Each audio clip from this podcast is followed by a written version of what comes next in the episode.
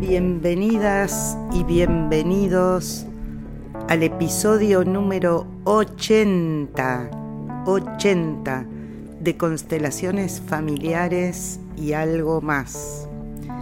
Y continuamos con el algo más en esta luna nueva en acuario, convocante, estimulante, disruptiva, eh, limpiadora de brumas casi pantanosas de las que estamos viniendo, muchas personas cansadas, ya se acaba de ir Marte retrógrado, todavía estacionario, pero ya se puso directo. Al día siguiente de esta luna también se pone directo Urano, o sea que vamos a pasar los próximos días con sensación de activación, de despertar, de que retorna la energía. Eh, la luna nueva a un grado 32 minutos de Acuario, Sol y Luna conjuntos en Acuario, en hora local de Argentina, 17 horas 54 minutos, día 21 de enero. Y llegó el momento finalmente en que se activa, inicia el año 2023 les había dicho en el anterior episodio que todavía no sentíamos este despertar entre Mercurio retrógrado, Urano retrógrado, Marte retrógrado, especialmente Marte retrógrado, nos trajo mucha percepción de la necesidad de descanso y algunos, como estamos en una sociedad hiperproductiva todavía, eh, considerando que estaban casi apáticos, algunos preocupados por estos niveles de cansancio. Sin embargo, las grandes fuerzas nos van llevando a que acompañemos también con el cuerpo, no solo con la mente, los grandes movimientos. Estamos entonces saliendo de un impas en el que pareció que no se movían las cosas, una especie de letargo que algunos asociaron a la modorra post fiestas. ¿Cuántos de nosotros, de ustedes, se preguntan si esto que me pasa forma parte de algo más grande? Nos estamos abriendo a este tipo de percepción, a este tipo de pregunta. ¿Esto es solo mío?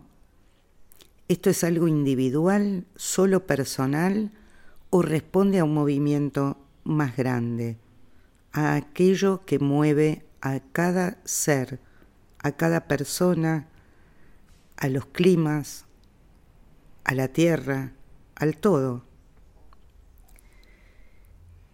Hay personas que no fuerzan la máquina y se sienten flexibles a estos grandes movimientos, a aquello que los mueve.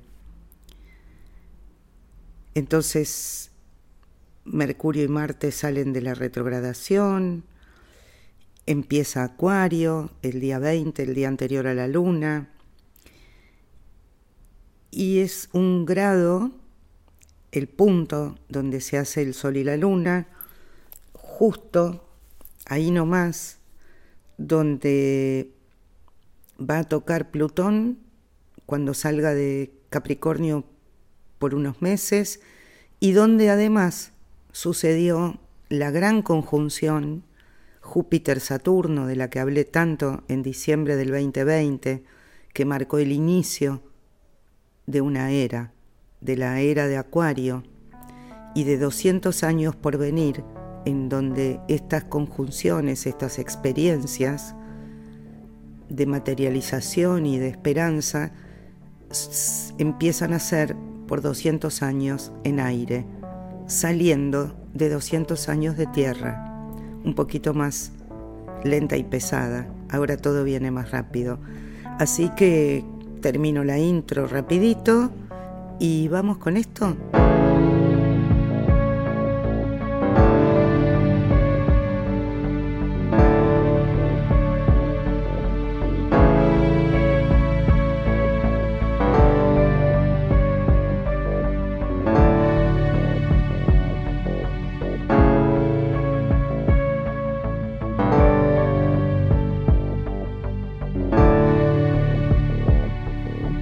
Aquí dándole la bienvenida a Acuario. Es en este grado, al principio de Acuario, un grado 32 minutos, está ahí, está justo donde Plutón, el gran transformador que estuvo estos 20 años en Capricornio y que trajo en los últimos años grandes transformaciones. Va a estar en marzo entrando a Acuario, donde va a permanecer tres meses dándonos el tráiler de lo que va a ser su ingreso luego a fin de año del, y bueno, que va a estar vigente desde el año 24, pero va a estar de marzo a junio trayendo este tráiler dándonos una visión de lo que va a comenzar en el 24. Sin duda, y acá me voy un poquito, la salida de Plutón de Capricornio va a estar indicando que su trabajo en el área de las estructuras se dará por terminado. Eso termina de suceder, ese cambio, en el 2024 pero, como decía e insisto, que algunos me critican que repito las cosas, estos meses van a ser un tráiler. Y además, es conjunto al grado en que se hizo lo que los astrólogos marcamos como el inicio de cada nueva era, la conjunción Júpiter-Saturno a finales del 2020, que es la primera vez por estos 200 años que se juntan en Acuario. Se juntaron. Entonces el 2023 eh, representa un año de transición. Me parece que no hay nadie sin saber todo lo que hemos vivido en lo personal y en lo colectivo desde enero del 2020 hasta hoy. Hagamos una mirada retro y veamos cómo fueron nuestros últimos meses, cómo estábamos en el 2019, cómo estamos ahora.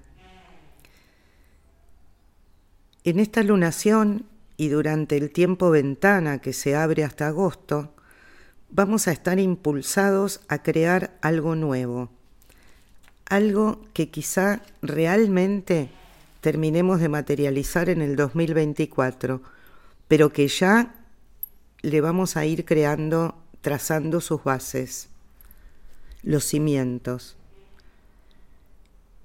Está además este Sol y Luna en aspecto amoroso con Júpiter en Aries, así que también vamos a estar estimulados a que se amplíe la visión hacia los nuevos horizontes con confianza. Y yo, que soy sagitariana, les digo, casi con fe. Qué hermosura que es el movimiento cosmos, orden, cómo cada ciclo nos predispone al siguiente. Es una maravilla. Cómo hay permanentes siembras de lo venidero. Y vamos yendo en un constante cambio de ciclos. Hace medio mes nomás, en el episodio 79, hablo de esto que venía, ¿no? La tribu planetaria. Estuvimos insuflados a percibirnos, a percibir nuestra pertenencia a la tribu planetaria y universal. Y ahora nos abrimos a Acuario, que es sin duda el signo donde mejor se siente esa pertenencia al cosmos, al universo, y nos llena de inspiración. Así que vamos al futuro con la siembra de la semilla de lo porvenir, a trazar el plan y comenzar a construir o hacer los cimientos, a cimentar. Es muy entusiasmante, estamos saliendo de un letargo. Es una lunación muy dinámica y al día siguiente Urano se pone directo. Y además al día siguiente, el día 22, también es el año nuevo chino, el conejo de agua. Así que vamos a vivir un tiempo con todos los planetas directos. Eso siempre nos eh, sentimos el oleaje, ¿no? Entonces de lo que percibimos lento pasamos a una velocidad en la que se libera mucha energía. Y esta energía de liberación va a suceder tanto en lo atmosférico como en lo personal, como en lo económico. Lo que tuvimos fue un reposo previo, ahora a mirar el futuro. Y no está solo el Sol y la Luna, está también Venus en Acuario y nos dice, abrite, abrite a las relaciones amorosas, a los socios, de una manera nueva, con más apertura,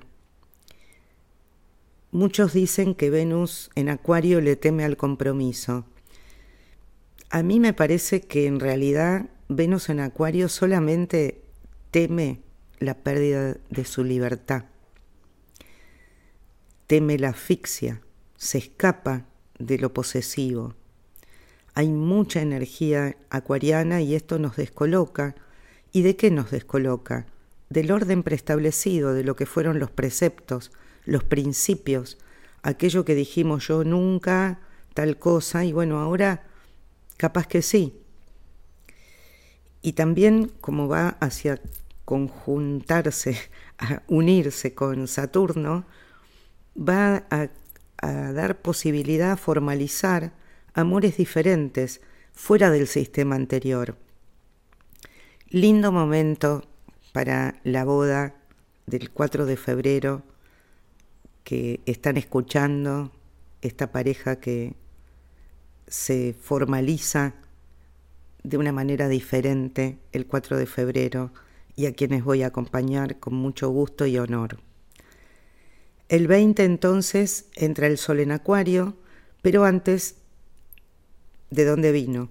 Estuvo tocándose con Plutón en Capricornio en los días anteriores, en aquellos puntos donde se produjo la famosa conjunción premisa del COVID. Así que llega, igual que estos años pasados, con la memoria sensible de la amenaza existencial que hemos vivido. Incluso veamos que hubo rebrotes de COVID en, en, los días pasados.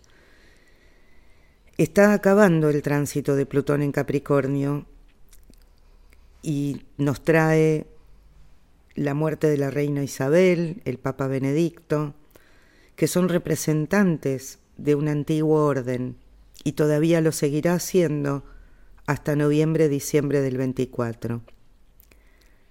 Así que viene con estas noticias pasadas.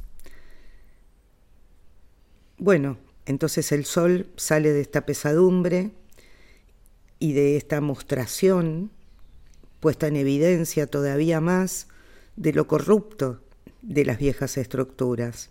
Tuvimos varias noticias en la astrología mundial. Ahora es momento de pasar la página, o la estamos pasando, y nos disponemos a lo nuevo, con la mejor de las suertes. Volvemos a la luna. Sucede como les dije hace un ratito, sobre el Júpiter-Saturno de diciembre del 2020, momento en el que dejamos atrás 200 años de conjunciones en signos de tierra. Toman dimensión, miren atrás esos 200 años. ¿A qué se dedicó la humanidad?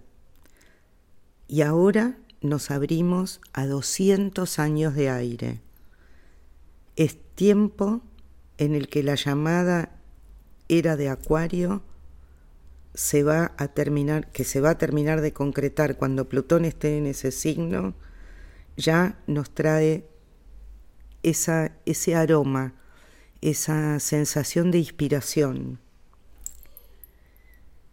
Y se termina de asentar cuando definitivamente, bueno, definitivamente no, por 20 años, entre Plutón en Acuario en 2024. Y nos estamos asomando a la descentralización, al fin del patriarcado, a tipos de jerarquía piramidales, dominantes. Y ya no hay vuelta atrás. Esto se está deshaciendo y estamos ante el emerger de lo nuevo, que incluye el desplazamiento de esas viejas jerarquías, dando lugar a nuevas formas, a formas cooperativas, aún a largo plazo, pero esto es hacia lo que estamos yendo, hacia un tipo de pensamiento cooperativo, a jerarquías corporativas en el sentido de cooperación.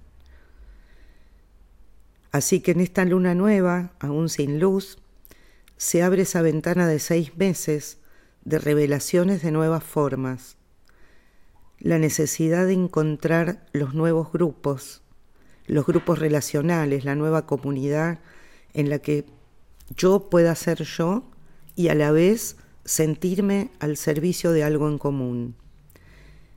Esto sucede sin que lo hagamos con voluntad, solamente estando disponibles, flexibles, dejándonos mover y no aferrándonos a lo que ya no pulsa. Hay esos lugares o esos grupos donde ya no pulsa nuestro corazón. Al corazón le gusta estar en el ahora. Todo lo que es recuerdo o anticipación futura lo agita. Entonces estamos con la posibilidad y casi obligados a salir de una posición tomada y abrirnos al movimiento. Vamos hacia una conciencia colectiva. Por eso considero cada vez más lo que está sucediendo, me convence cada día más que las constelaciones familiares son el método del presente y del futuro, porque realmente surgen hace 40 años preparando el sustrato para un pensamiento sistémico.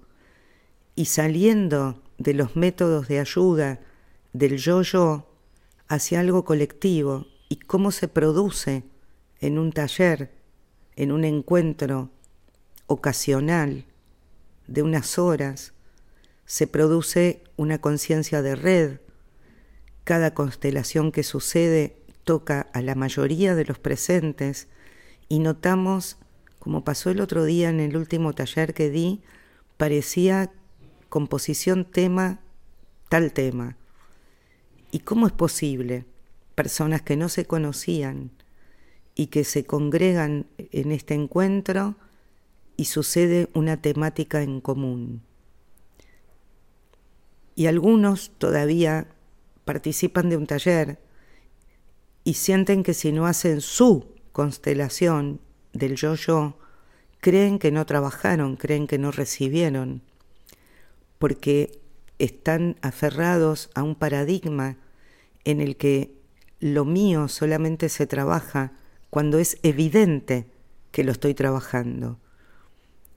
En cambio ahora estamos en conectividad, en red,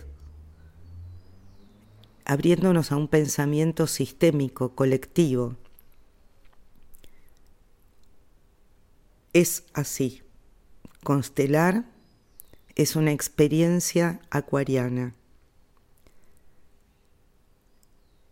A la vez, en lo que hace a la percepción del tiempo, estamos percibiendo que va todo a un ritmo súper rápido, cada vez más rápido, y durante el año lo vamos a ir sintiendo. Estamos transitando una luna no emocional en el sentido que lo conocemos, es decir, no canceriano, ¿no? No acuoso. Por supuesto, incluye sus temores, como toda luna, que está también regida por esos temores que la hacen reaccionar, pero que a la vez está inspirando a la conectividad en red, a percibirnos emocionalmente y mentalmente a esa conectividad de red y a sentirnos hijos del universo, partes del gran todo. Y vuelvo a pensar en las constelaciones familiares, que tras trabajar la relación con nuestra familia sanguínea de origen y liberar nudos en los que se atasca la energía del presente, siempre nos deja abiertos al futuro. Siempre cuando se liberan esos atascamientos energéticos familiares, nos abrimos a percibirnos en la relación con el todo. Y está visto a lo largo de la experiencia que nos relacionamos con el todo de la misma manera que nos relacionamos con nuestro origen. Ahora podemos percibir que nuestro origen real es cósmico y cosmos es orden y las constelaciones nos hablan del gran orden. Esta luna nos saca de la zona de costumbres, de los marcos de referencia, nos amplía el punto de encaje, ese agujerito pequeñito por el que miramos al mundo se puede ampliar. Y quizás al principio sintamos vértigo o una especie de mareo. Es nuestra nueva realidad. Hijos del cielo.